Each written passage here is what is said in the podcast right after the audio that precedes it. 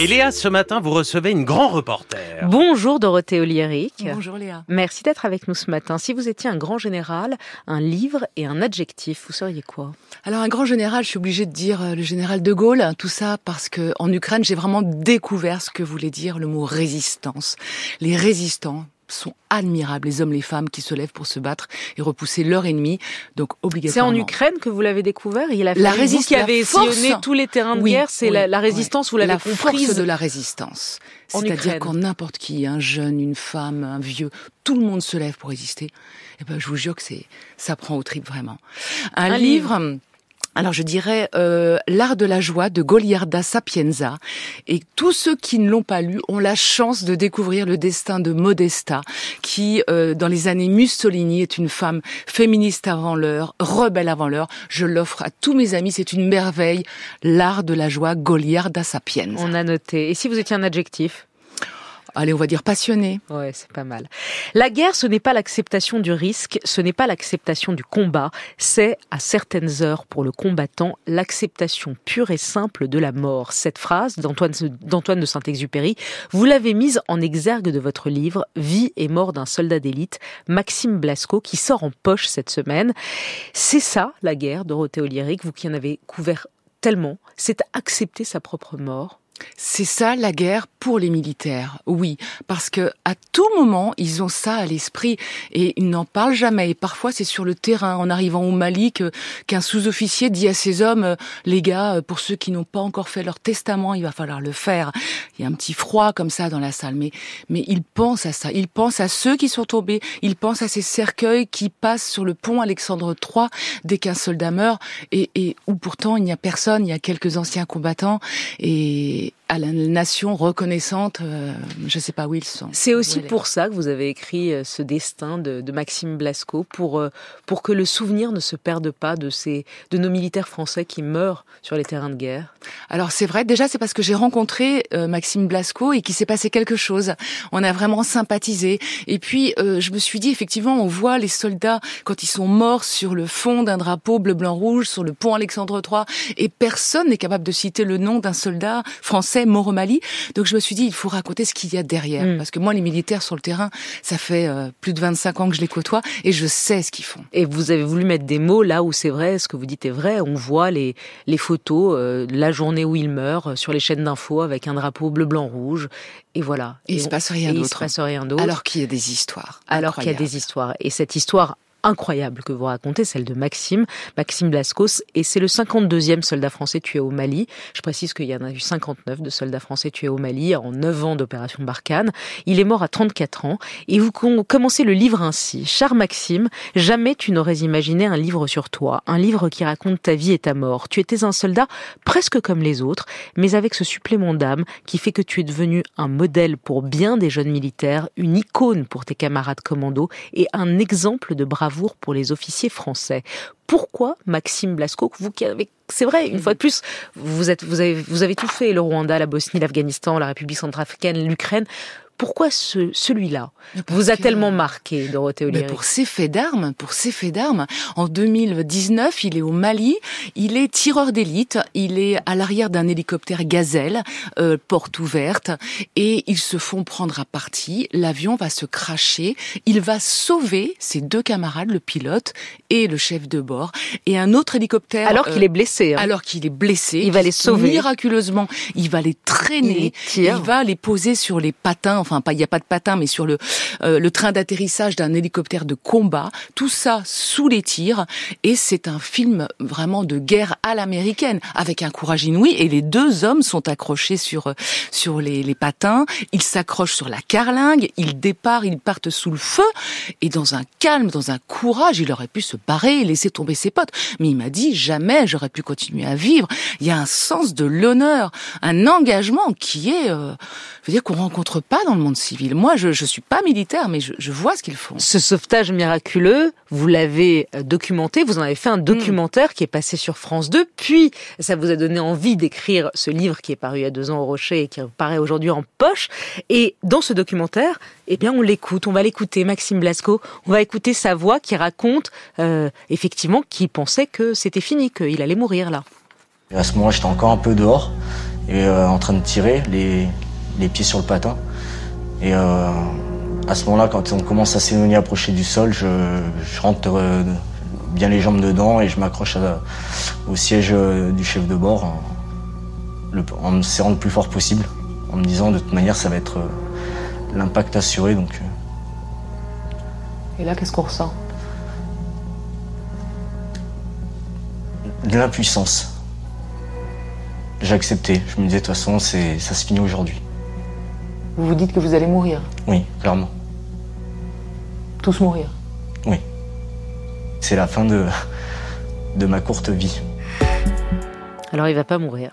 Il ne va pas mourir, il va sauver, il mourra plus tard.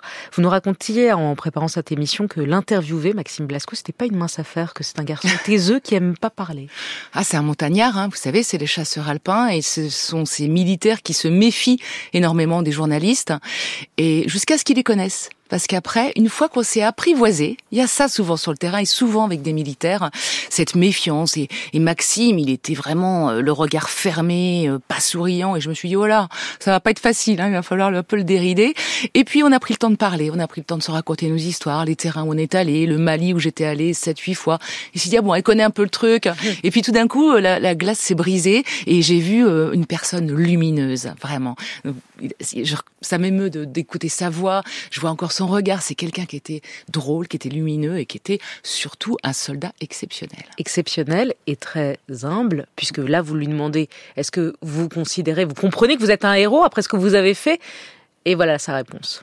Vous êtes un héros?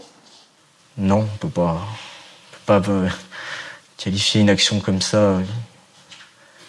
Je ne vois pas vraiment de, de héros en fait. J'ai eu des personnes courageuses, après, je trouve le terme euh, héros un peu fort. C'est un ressenti de chacun, ça, mais euh, en tout cas, c'était une, une, action vraiment de, une action collective.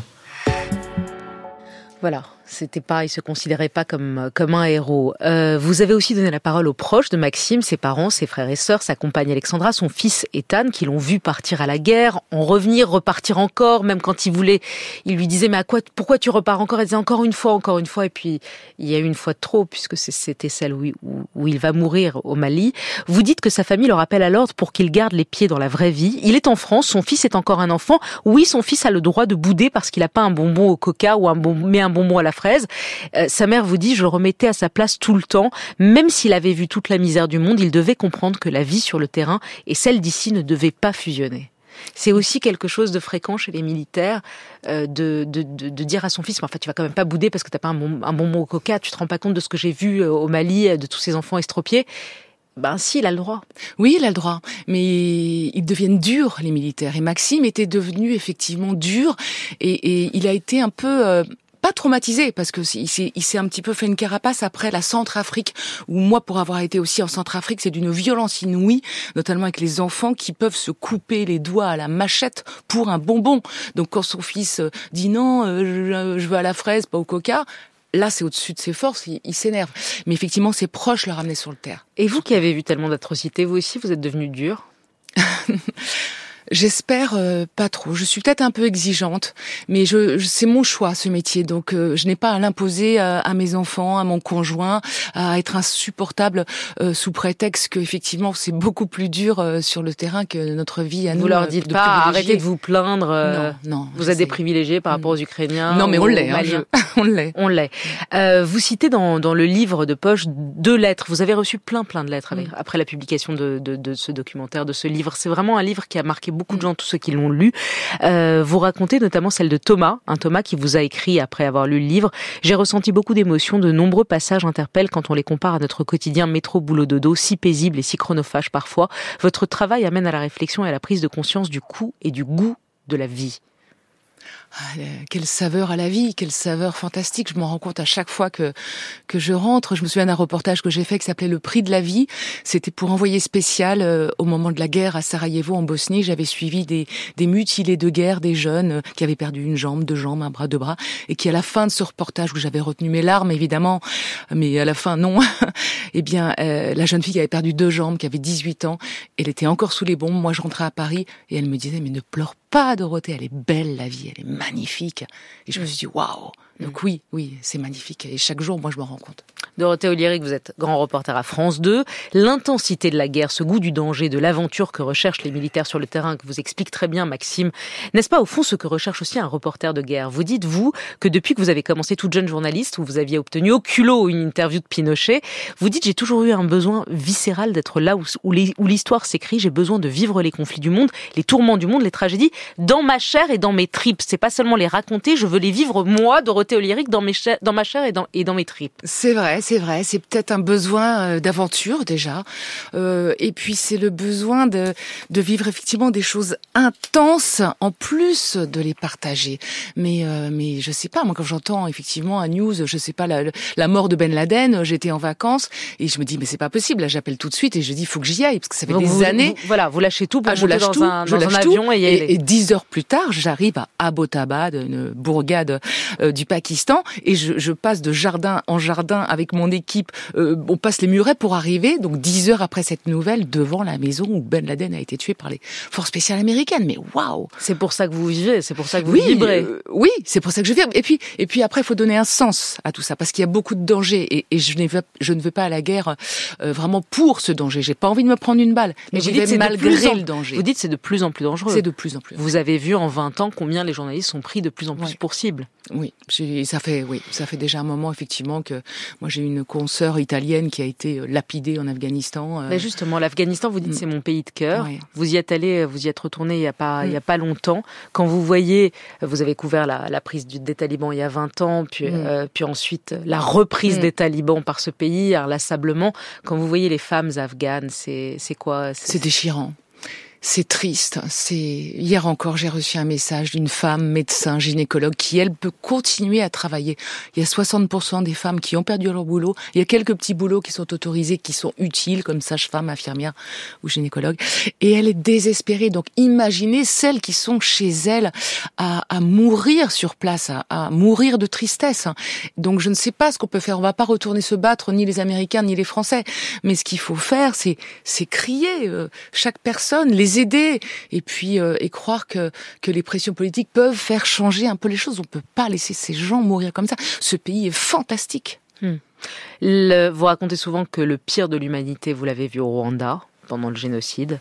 Ça, c'est incomparable avec tout le reste sans doute.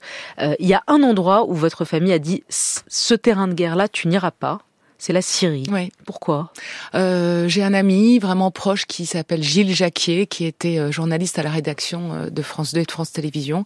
Un ami proche qui est mort en Syrie. Et mes enfants qui m'ont toujours, toujours vu partir euh, sur le terrain dans, avec le gilet pare-balles et compagnie sont venus une fois qu'il est mort et que je leur annonçais. Ils le connaissaient. Ils étaient à l'école avec avec son beau-fils et les enfants à l'école ont entendu bah ta maman elle fait le même métier, va va mourir aussi comme Gilles. Et le lendemain, mes deux enfants enfants en disant Maman, s'il te plaît, promets-nous une chose, c'est que tu n'iras jamais en Syrie. Et j'ai promis, je ne suis jamais allée. Mais ils m'ont pas demandé, heureusement, de ne pas aller tout le reste, quoi, en Irak euh, et ailleurs. Parce que j'aurais été bien embêtée quand même. Mmh, mmh. comment, comment vous avez fait avec vos enfants? En écrivant cette, euh, cette question, je me suis dit, est-ce que je la pose ou pas? Parce qu'on me la pose peut-être qu'aux journalistes femmes ou aux grands reporters femmes, mais je vous la pose quand même.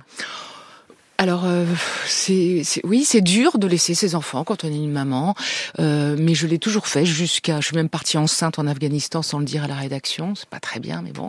Je suis repartie deux mois après la naissance de mon fils. Euh, je l'ai toujours fait, et, et mes enfants aujourd'hui ne, ne s'en plaignent pas. Ils me disent maman, t'as un métier de passion, et ça c'est le plus important. Hmm. Pour terminer les impromptus, vous répondez rapidement, sans trop réfléchir. Robert Capa disait si vos photos ne sont pas pas assez bonnes, c'est que vous n'êtes pas assez prêt. Alors c'est pas, c'est tout à fait vrai. Hein. Il a raison. Les, les photoreporters sont en première ligne. En dehors du reportage sur le terrain, qu'est-ce qui vous excite dans la vie? Qu'est-ce qui vous rend heureuse?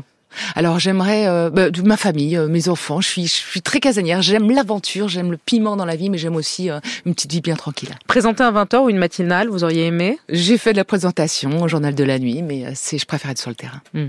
Vous avez écrit l'an dernier un livre sur les femmes soldates. Au fond, dites-nous la vérité, Dorothée que Vous auriez aimé être militaire Non, pas du tout, pas du tout. J'aurais aimé être photo-reporter de guerre. J'ai beaucoup d'admiration pour les filles qui font ce métier. Marine Jacquemin ou Martine Laroche-Joubert? Martine Laroche-Joubert.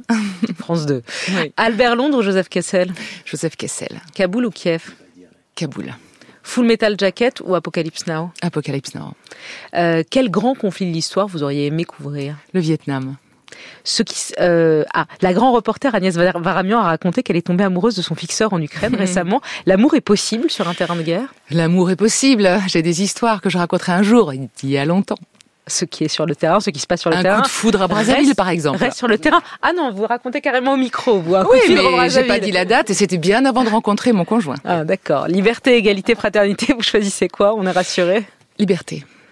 Et Dieu dans tout ça Alors Dieu, je le tiens vraiment à distance parce qu'au nom de Dieu, j'ai vu tellement de gens mourir dans des guerres que je le tiens à distance. Vie et mort d'un soldat d'élite, Maxime Blasco. Ça sort cette semaine en poche. C'était publié au Rocher. Merci et belle journée à vous. Merci Léa.